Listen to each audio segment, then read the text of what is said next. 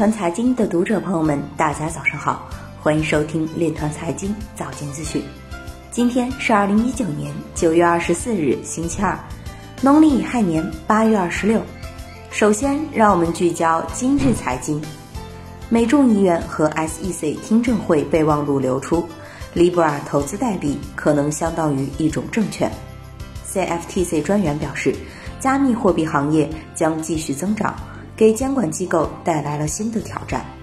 安信证券表示，央行数字货币的发行势必将对现有的金融市场带来颠覆性的变化。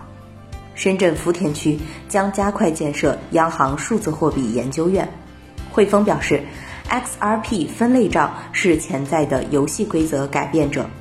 有媒体报道，BAKKT 迄今仍未公开其托管方钱包地址。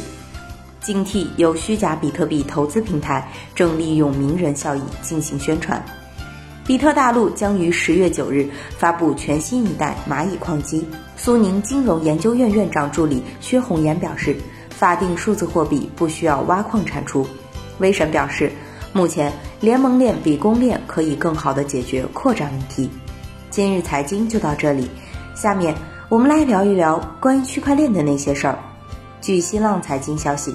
蚂蚁金服总裁胡晓明近日指出，中国当前金融创新的加速度有所放慢，应当加大对创新的支持力度，以确保中国在金融科技方面保持全球领先地位。互联网、大数据和计算能力是蚂蚁金服金融创新的基石，数据智能、智能风控、区块链和生物识别四大技术能力是蚂蚁金服在整个金融科技综合应用的底盘。以上就是今天链团财经早间资讯的全部内容，感谢您的关注与支持，祝您生活愉快，我们明天再见。